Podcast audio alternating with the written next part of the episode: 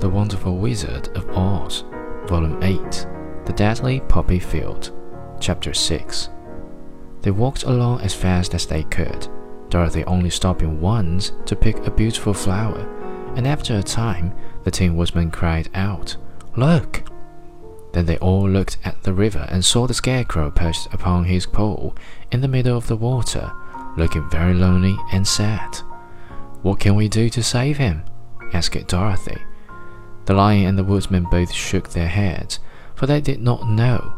So they sat down upon the bank and gazed wistfully at the Scarecrow until a stork flew by, who, upon seeing them, stopped to rest at the water's edge.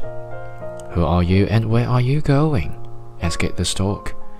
I am Dorothy, answered the girl, and these are my friends, and Tin Woodman and the Cowardly Lion, and we are going to the Emerald City.